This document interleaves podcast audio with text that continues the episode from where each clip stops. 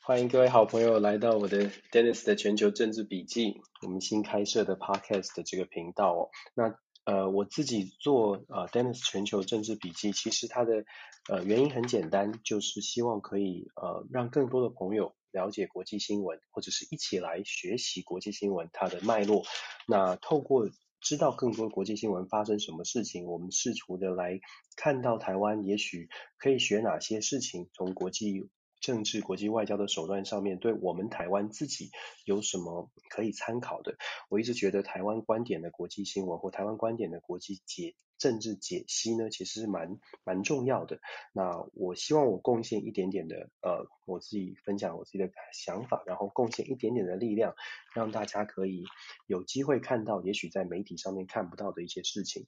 今天是星期五，我希望我选的这几个话题呢，不要让大家觉得很严肃哦。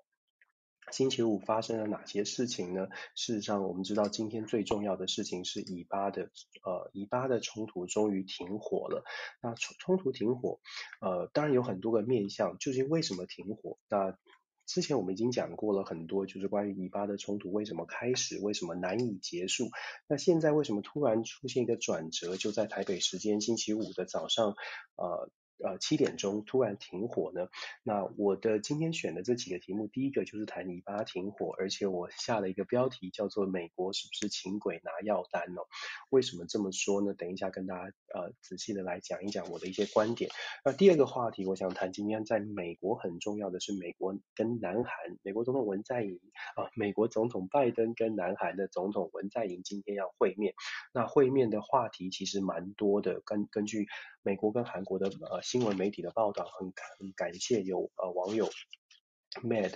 跟我帮我翻译很多韩国新闻，让我更了解从韩国的观点。等一下跟大家谈一下，然后我也会想要谈一下这个欧洲欧中投资协议今天被呃欧洲议会呃表决冻结，那它是不是代表了欧盟国家回归美国队？那接下来呢，可能还有呃其他想到什么话题再跟大家聊，很轻松的在这个快闪房，我一个人独角戏，呃，大家听一听我的分享。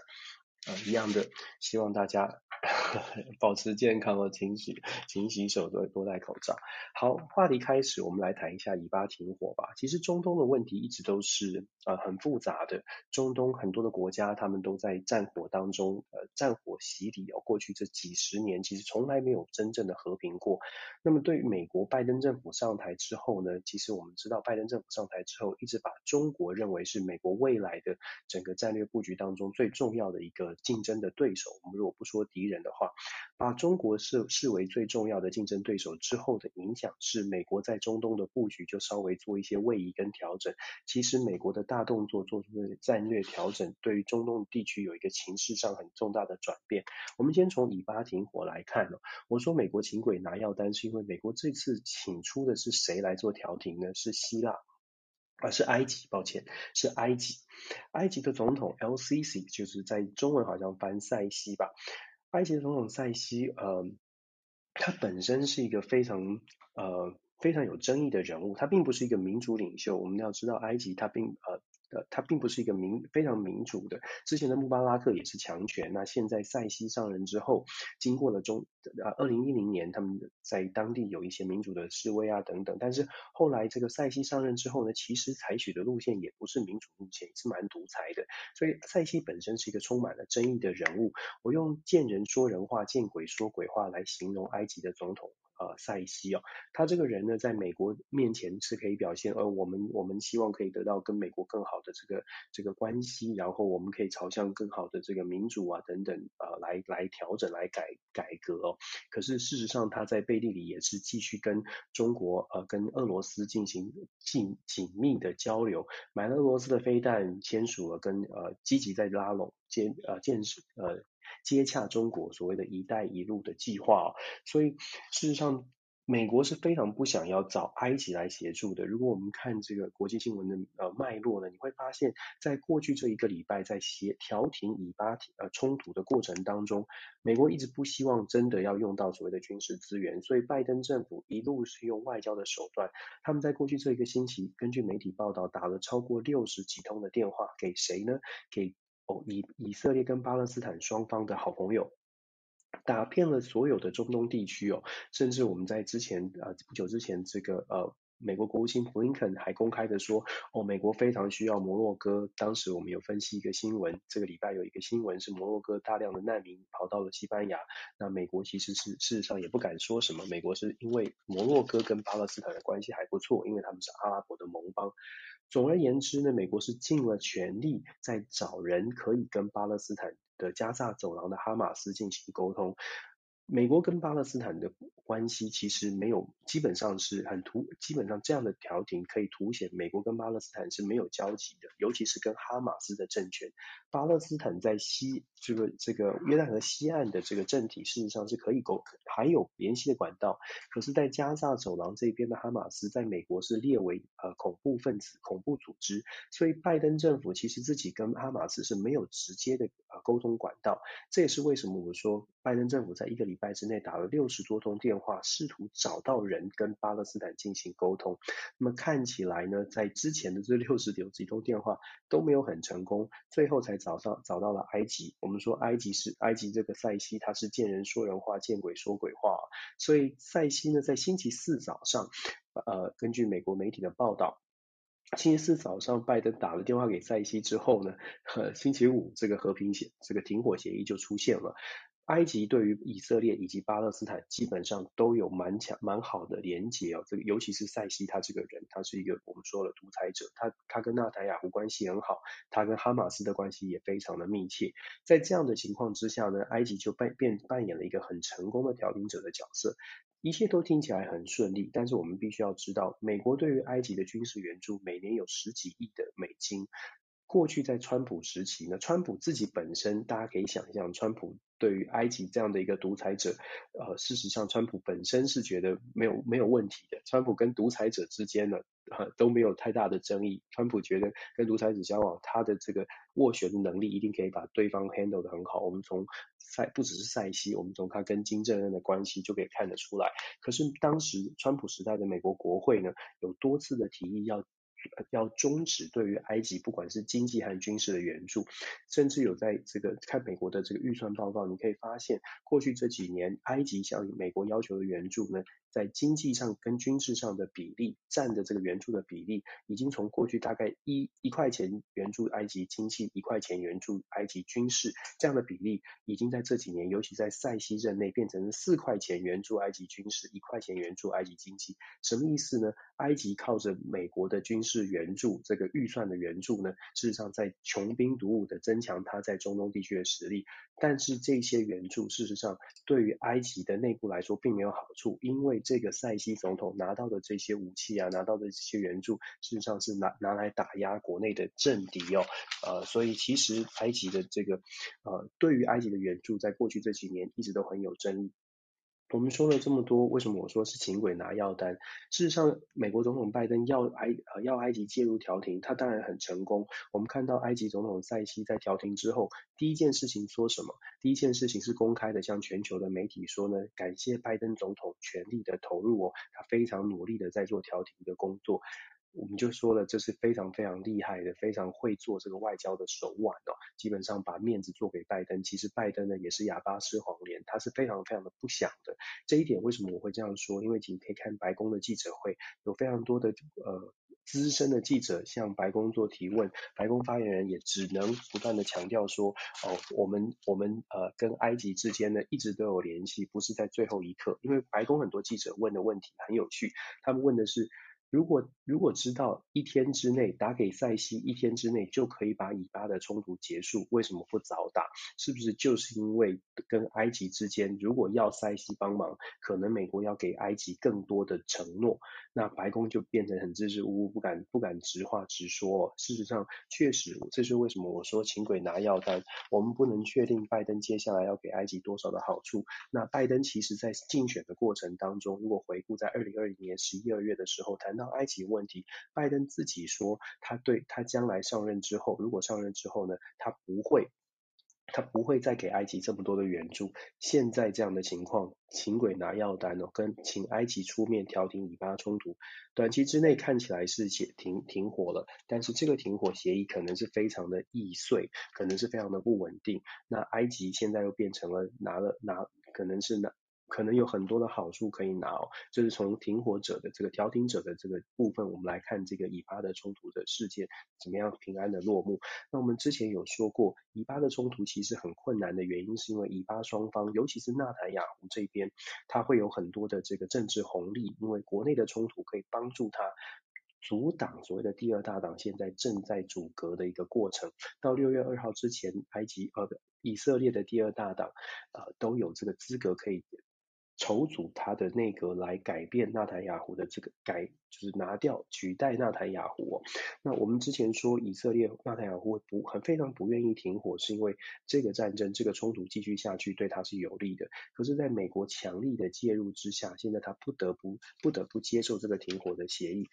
他的这个接受停火协议呢，事实上让纳坦雅胡在他自己的政党，不只是别的政党，包括他自己的政党内部也对他非常的不满，因为纳坦雅胡所属的政党是右派保守的，他们觉得在加对加萨走廊绝对不能够轻轻易的这个妥协，可是纳坦雅胡现在被迫低头。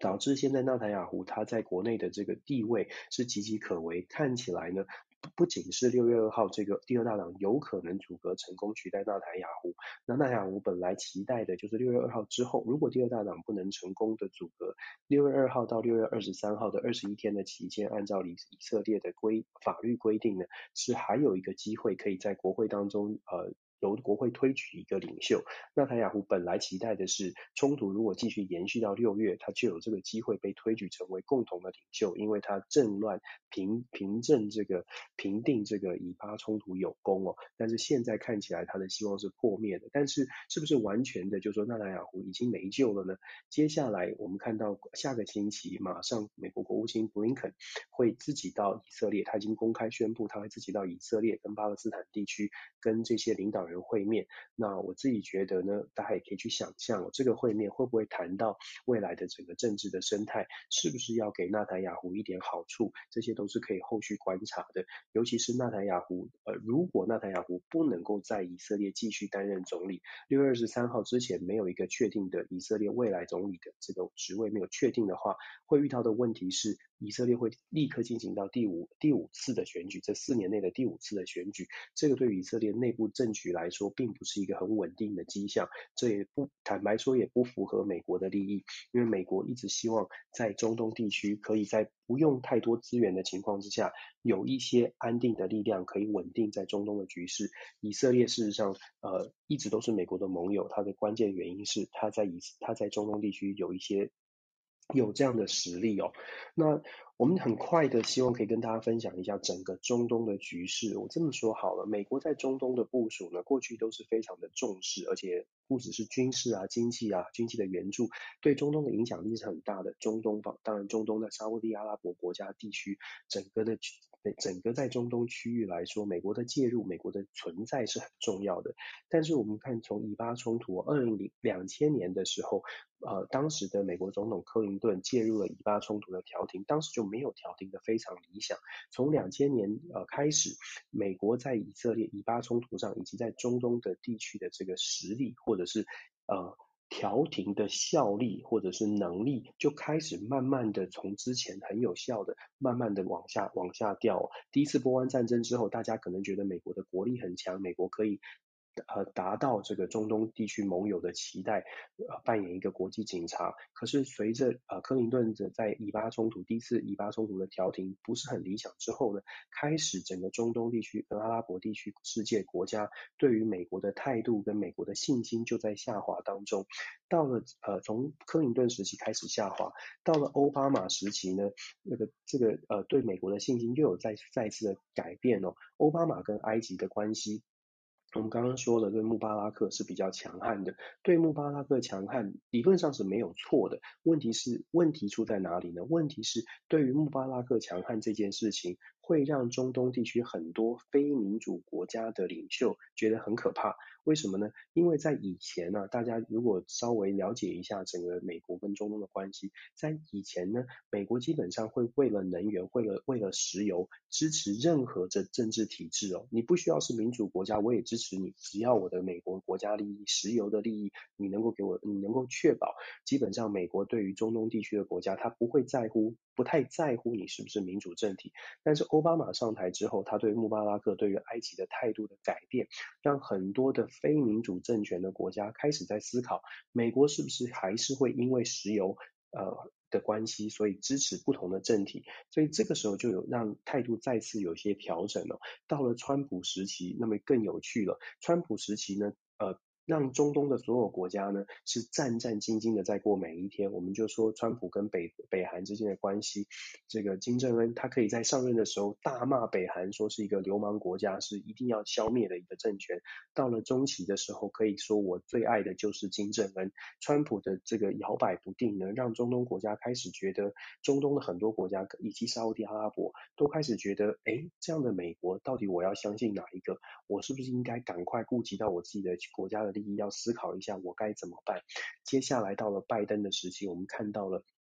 看到的是整个美国国力会做一个移转，战略的部署会做一个移转，不会在中东地区投入太多的军事或者是经济资源，而把资源放到亚洲地区。这样的一个战略转移，再一次让中东的国家会觉得说，美国是不是要 check out 了？就像旅馆 check out 一下一样哦，美国是不是要 check out 了？如果美国美国切告那中东地区的权力真空，这个军事能力的真真空，谁来保护我们的安全？尤其是还还蛮多中东国家的这个。呃，潜在的战端会发生，很多的国家其实蛮需要美国有实真正的力量的介入，而不仅仅是靠着这个所谓的外交的斡旋。在这样的情况之下，大家可以想象，整个中东地区其实它还是蛮有蛮多隐忧的。不仅是这一次的以巴冲突，也许短期内是停火了，但是接下来呢，还有非常非常的多的变数。我们为什么要这么说呢？因为就这个这跟台湾的关系是什么？就如同我所说的，我们看整个。全全国全全世界的政治角力或者资源分配，现在还是一个一一强一超多强，基本上我们好几年哦，过去几十年都维持在一个一超多强的体系，一个美国超级大，其他的国家在后面争第二，但是现在看起来，美国这个超强的这个领先的地位，它是。呃，快速的在萎缩，这个空间就领先的这个差距呢是快速的减少，快速的减少代表什么？代表美国在对外全球的布局，尤其是在战略的布局上面，它能用的资源或者是能够有占有这种压倒性的的这个这个部署呢，就机会就比较小一点。当美国要把中东的资源调整到亚洲的时候，中东地区当然就会有所谓的惶恐，当然就会开始担心。那中东开始有更多的潜在的隐忧，美国有没有多余的这个能力？把它的资源再投射回去，这个就是一个很大的问题哦。就是说，如果美国必须要因为中东的问题再次升温，它要把它的资源再拉回到中东地区，那么美国的印太战略是不是就可以？是不是还能够按照他的想象？尤其我们知道，美国已经在强调中国的军事能力已经大幅的缩短这个跟美国的差距哦。所以我们在这样的整个局势看起来呢，美国真的是非常不想按照拜登的安排的话。他非常希望用所谓的外交的手段来解决很多的问题，非常不想把资源投入在所谓的中东的地区，再砸回中东地区。但是我必须说，我们看外交的手段。所谓的外交手段，它不是，如果不是军事冲突的话，外交手段呢，基本上就是一个 give and take 的过程，就是一个谈判的过程。什么是 give and take？你跟人家协调，你上谈判桌，你总是要拿出东西来，你有筹码，你要给别人，你要，你要，你要得到什么，你要给什么。这个 give and take 的过程呢，其实尤其在我们的小国，靠着很多依赖美国的小国，就必须是思考的一个问题是，美国到底给人家什么？换回什么？尤其是美国在代表我们呃代表小国在做谈判的时候，他给什么？他要什么？美国给的东西是美国拿出口袋的，还是从小国拿出口袋，拿从小国的口袋掏出来慷别人之慨？那美国拿到什么呢？美国拿到的东西是给小国的，是让小国真的有得到利益的，还是美国拿到的东西其实是美国的利益优先，是拿到美国的口袋里？我们不是要唱，不是要恶污名化美国，而是把国际现实，当然我必须说。这样的解读是从国际关系现实主义的角度，只是我们不讲太多的理论，用很简单的方式告诉大家，现实主义它强调的就是 give and take 的过程当中有权力的结构在里面，有这个呃国家利益为核心哦，所有的国家都是用。最基本的，其实最简单的这个核心的利益的逻辑在做思维。那我们刚刚提出来的所谓的 give and take 的过程呢，就让大家去思考一下，在国际的政治当中，我们刚刚讲第一个新闻所谓的以巴的冲突，大家去思考 give and take。美国这次为什么我说请鬼拿药单？他请了埃及，埃及做了做了事，美国要换什么给他？美国要去拜访以色列跟巴勒斯坦，接下来布林肯打算拿什么东西去给以色列，去给巴勒斯坦？到底要换什么？可以换回什么呢？这个是我们继续在解读国际新闻的时候，大家可以有一个基本的一个逻辑，可以从这个角度去判断。那当然了，我常常说他山之石可以攻错，看中东地区，看这些国家开始担心美国。我觉得在台湾，大家常常在想的是，哦，美国很不错，美国是盟友。可是我们在讲盟友的时候，这个盟友到底到底有有多盟？到底有多近？到底有多 close？我还是要强调。美国是好朋友，美国会支持台湾，但是美国的思维是不是台湾的思维？美国想的是不是台湾的利益？这个是我们在解读新闻的时候，也许大家可以一起思考，不一定是什么什么学者专家哦，真的每个人其实都可以看得懂。接下来第二个话题呢，我在说的是呃文在寅的拜访，也是一样的。如果从现实主义，从非常理智的呃理传试着用理性的角度来看文在寅的拜访。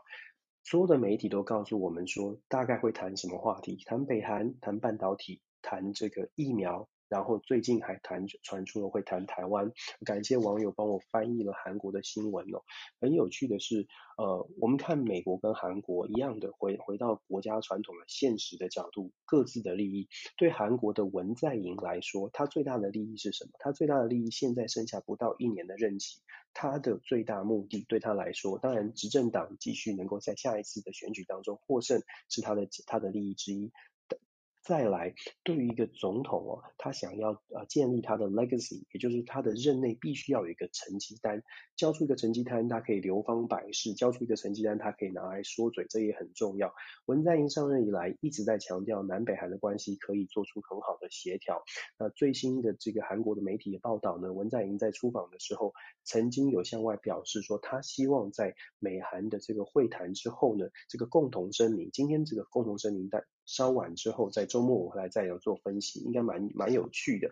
那我们先来做一些讨论，就是说，在这个共同声明当中，韩国媒体说，文在寅非常希望把二零一八年签的板门板门店的宣言纳入，希望可以纳入这个共同声明当中。台湾的媒体呢，我们看到的是，呃，说是不是美国会把跟呃台湾台海安全稳定纳入这个会后的共同声明，比照四月十六号跟菅义伟见面之后的会后共同声明一样哦，把台湾的这个安全纳入这个共同声明，这些都是我们值得观察的。差别在哪里呢？板门店声明主要是针对南韩自己的利益，强调的是南北韩之间希望可以促成和平的好朝鲜半岛去核化。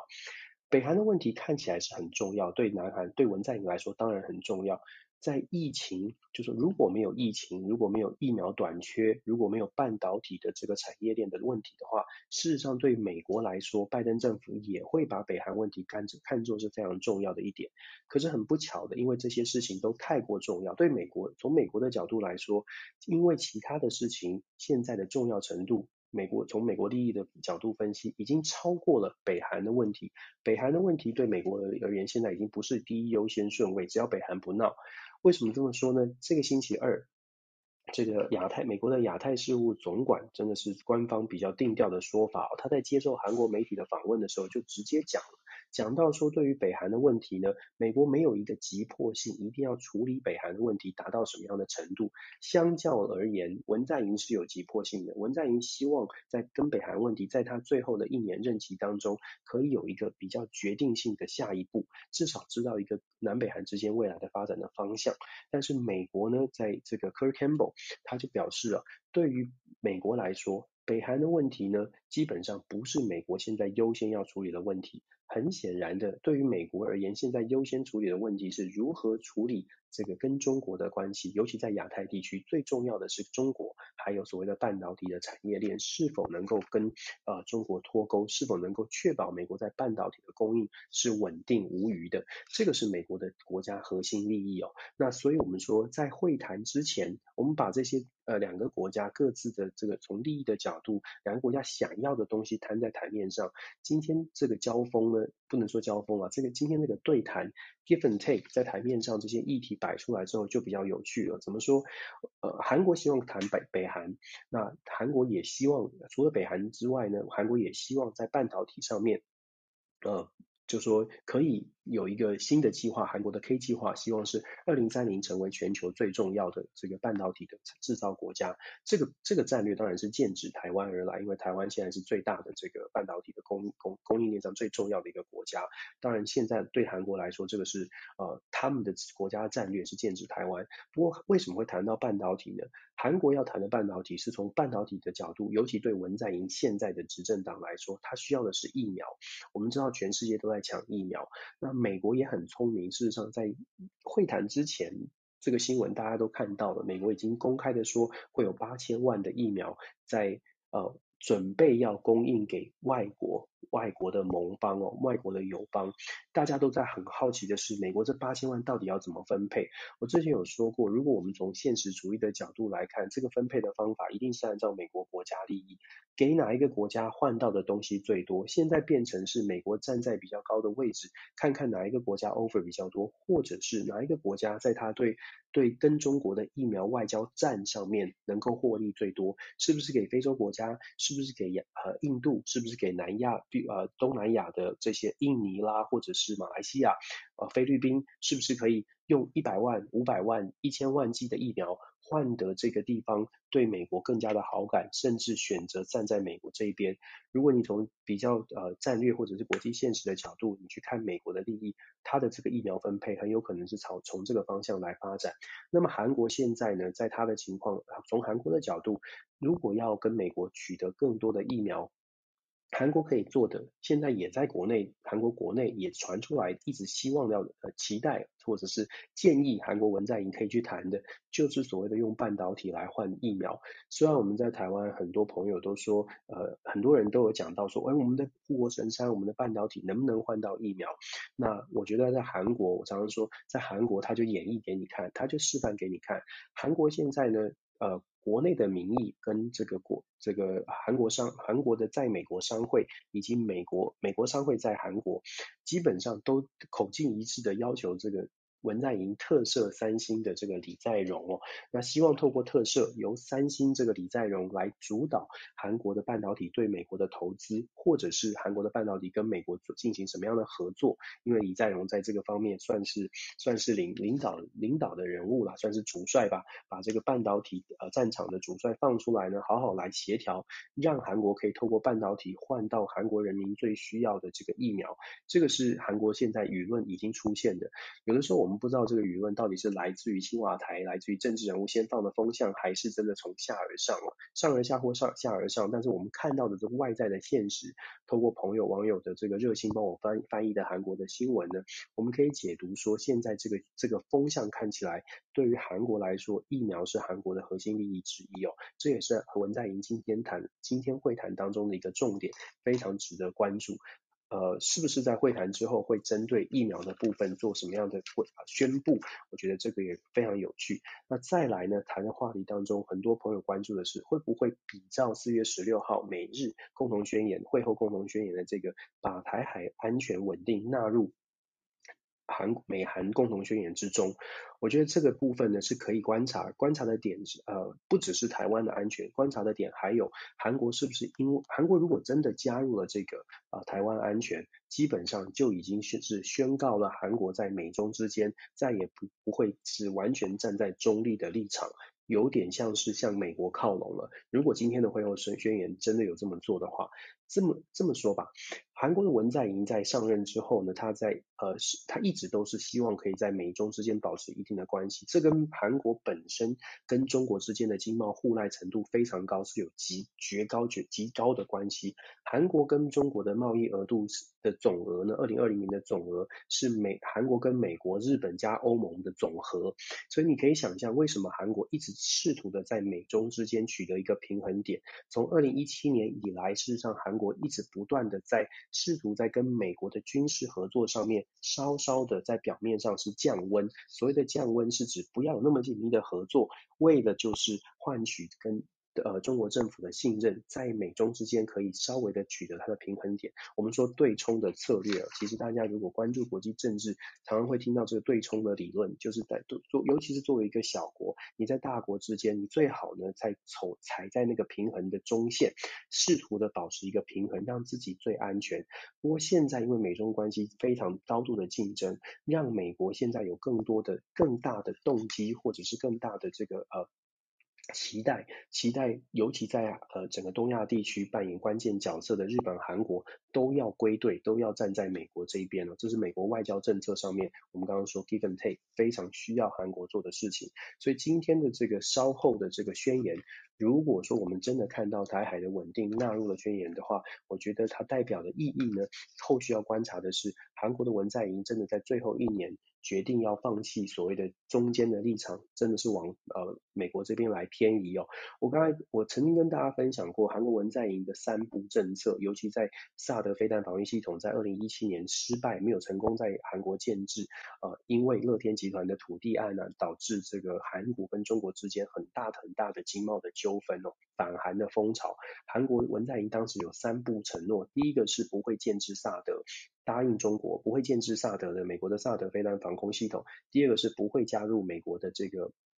呃呃其他的这个防空飞弹系统。第三呢是韩国说呃不会加入，不会拉近跟美日韩的军事同盟。所以我刚刚说的这个三步呢，如果韩事实上韩国已经呢。已经在最近加入了这个美国的阿拉斯，在就在会谈之前，已经加入了美国阿拉斯加的军事演习，已经稍稍的踩到了，对中国来说，已经稍稍的跨越了他当时三不政策这个美日韩不会加入美日韩三国军事同盟的一个一个红线，已经有点已经有点这个违反了当时他的三不的承诺。现在感觉起来，如果今天在共同声宣言当中真的把台湾海峡的稳定纳进去的话，看在中国的。眼里，他就会变成文在寅已经破坏了所谓的三不承诺，所以我觉得后续文在寅这一年，最后这一年呢，他面临的挑战是在。外交政策上，美中之间他选择了美国这一边，那美国是不是给给他的东西足以让他支撑他在国内的声望？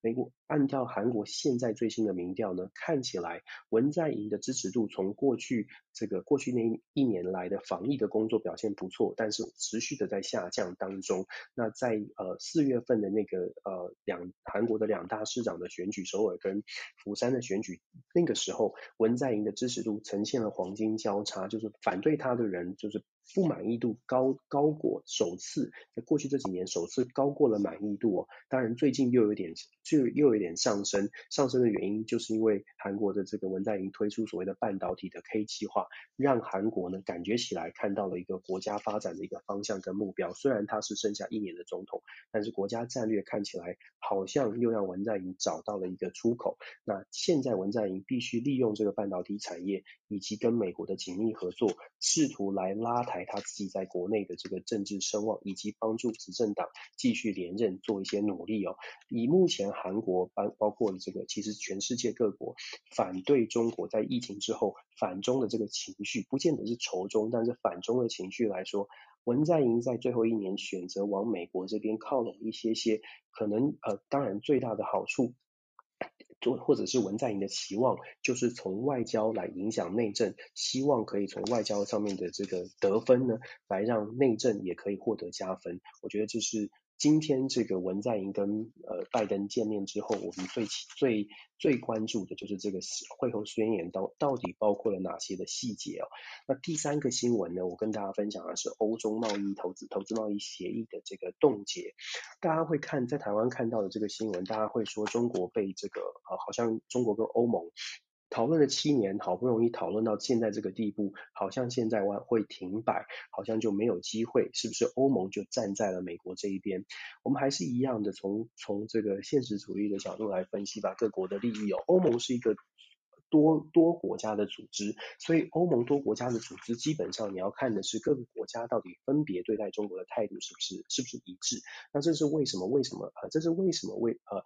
之前这七年针对投中。欧中投资协议有这么多的争辩哦，有这么多的不同的意见，好不容易七年，好不容易谈成，谈成他最后最终的目这个最大的推手是德国，德国的总理梅克尔一直觉得务实来讨论，呃，欧中关系可以让欧盟的国家得利最多，但是梅克尔今年九月即将卸任，所以梅克尔现在面临的问题，梅克尔现在。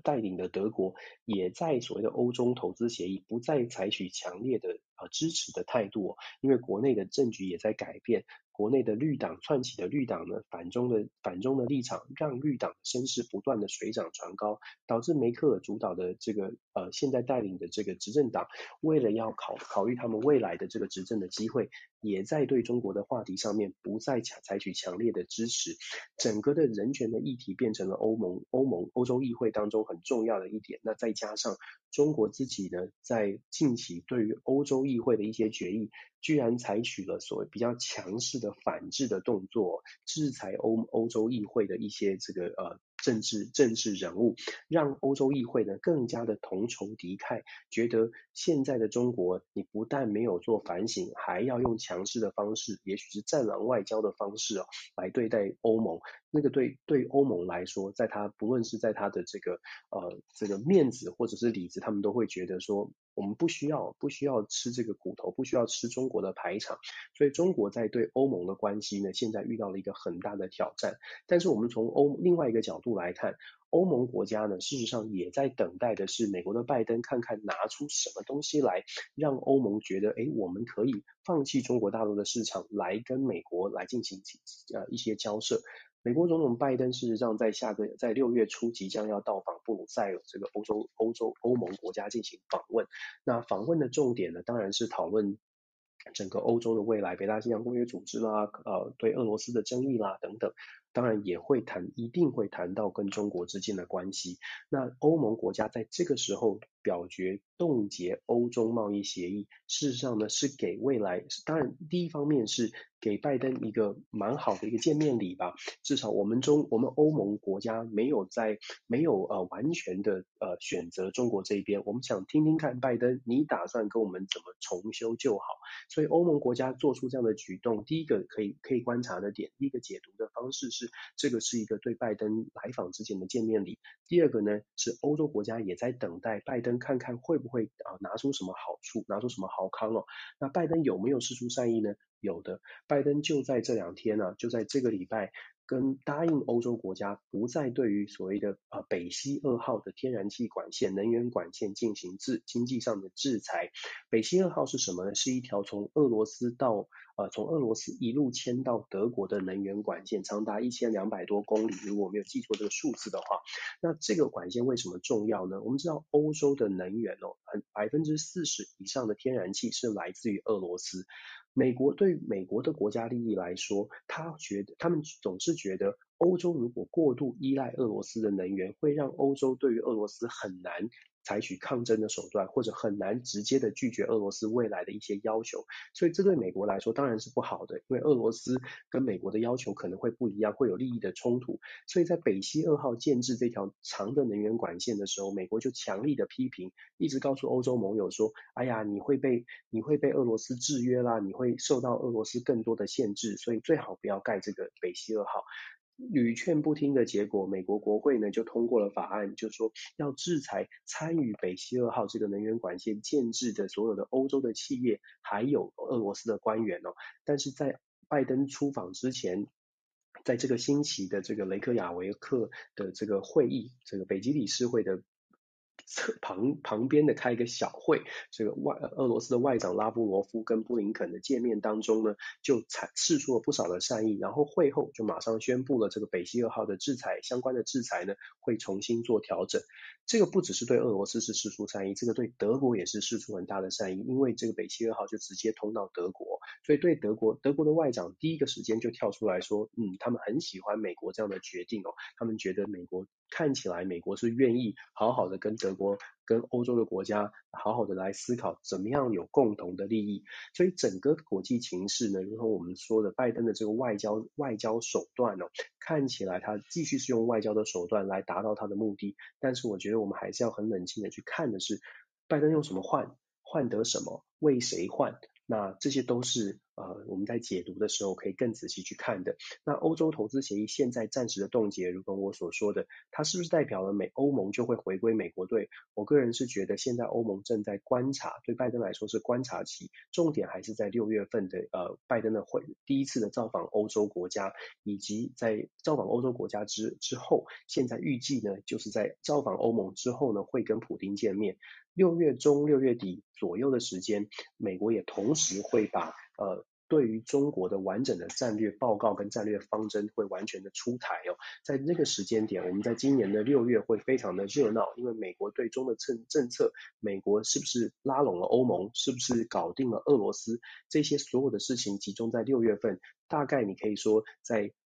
呃拜登跟中国之间的竞争啊，在可以说是。我们像打电动一样，要打到最后的大魔王之前，你把所有的金币、所有的能源都收集好了，所有的资源收集好了，就是在六月份的时候搞定俄罗斯，搞定欧盟，所有的资源在手，所有的武器装备准备好了，再来上战场打这个最大的最大的挑战，也就是说美中的关系做一个协做一个谈判。我想这是拜登的目标啊，我自己的解读是拜登的目标是这样，希望可以在此之前取得所有的资源。那这是这今天的这三则的国际新闻，其实还有不少的国际新闻都很有趣，可以也也很值得跟大家分享。不过时间的关系，我一个人已经讲了非常久，哇，有两百多个朋友在线上，星期五的晚上大家喜欢听国际新闻吗？感谢大家的支持。我还是说其他的新闻呢，我们接下来呃找时间可以跟大家分享。我常常在看国际新闻，有些事情跟台湾是有一些联动，或者是有一些可以。值得大家一起来思考，我很喜欢说跟大家一起思考，一起学习。那我们可以看到说，呃，譬如说在中南美的秘鲁，秘鲁刚刚刚刚决定了这个呃这个六月八六月份的这个总统大选的几个领呃呃选票上面的候候选人哦，两位候选人。都是有贪污背景的，所以秘鲁的这个政治发展呢，尤其还有一位是以前呃秘鲁总统日裔的秘鲁总统，大家如果熟悉国际政治的话，可能知道秘鲁曾经有日日本裔的后裔的呃总统叫做藤森哦，藤森总统现在是因为贪污罪事实上是被定罪的，那现在这个呃领民调领先的，现在浮出台面要争争取下一任总统的，居然是他的女儿，所以他的女儿居然还在这个呃这个呃总统。大选当中呢，是领先的候选人，这一点也很有趣，很值得观察。所以秘鲁的大选也会影响整个中南美洲的政局。再来呢，也有一些比较软性的国际新闻也很有趣，譬如说 BBC 在今天发表了一个报告，什么报告呢？如果大家记得的话，戴安娜王妃在二十五年前曾经接受英国 BBC 国家呃电视台的这个广角镜节目的办。这个专访，这个非常轰动的专访，在专访当中呢，戴安娜王妃自己说出来，他们的婚姻当中有三个人，这是一个呃非常非常重要的一个专访哦。当时这个专访为什么引起争议呢？那是因为这个专访的这个成功联系到专访的这个记者呢，事实上是一个相对来说不是这么有名的大牌记者。那他们经过调查之后，今天宣布结案哦，呃，发现当时这个记者呢。用类似有点诈骗、伪伪造一些资料的一个方式接触了戴安娜王妃的弟弟，让戴安娜王妃的弟弟呢去想办法去联系到戴安娜王妃进行这个专访，才才促成了这次这个呃非常经典的专访。但是这个这样的一个手段，就是取得专访的能资呃这个资格，或者是接触呃王室成员的这个呃这个手法呢，是被大家所批判的。这是。英国呃发生的这个 BBC 的 BBC 的事件，那跟政治有什么关系呢？其实我一直觉得媒体跟政治，媒体传递的什么样的资讯，然后媒体是不是有做好把关的动作，会高度的影响到我们大一般的朋友们看见什么事情，或者什么样从什么视角来思考。那我觉得 BBC 现在做出这个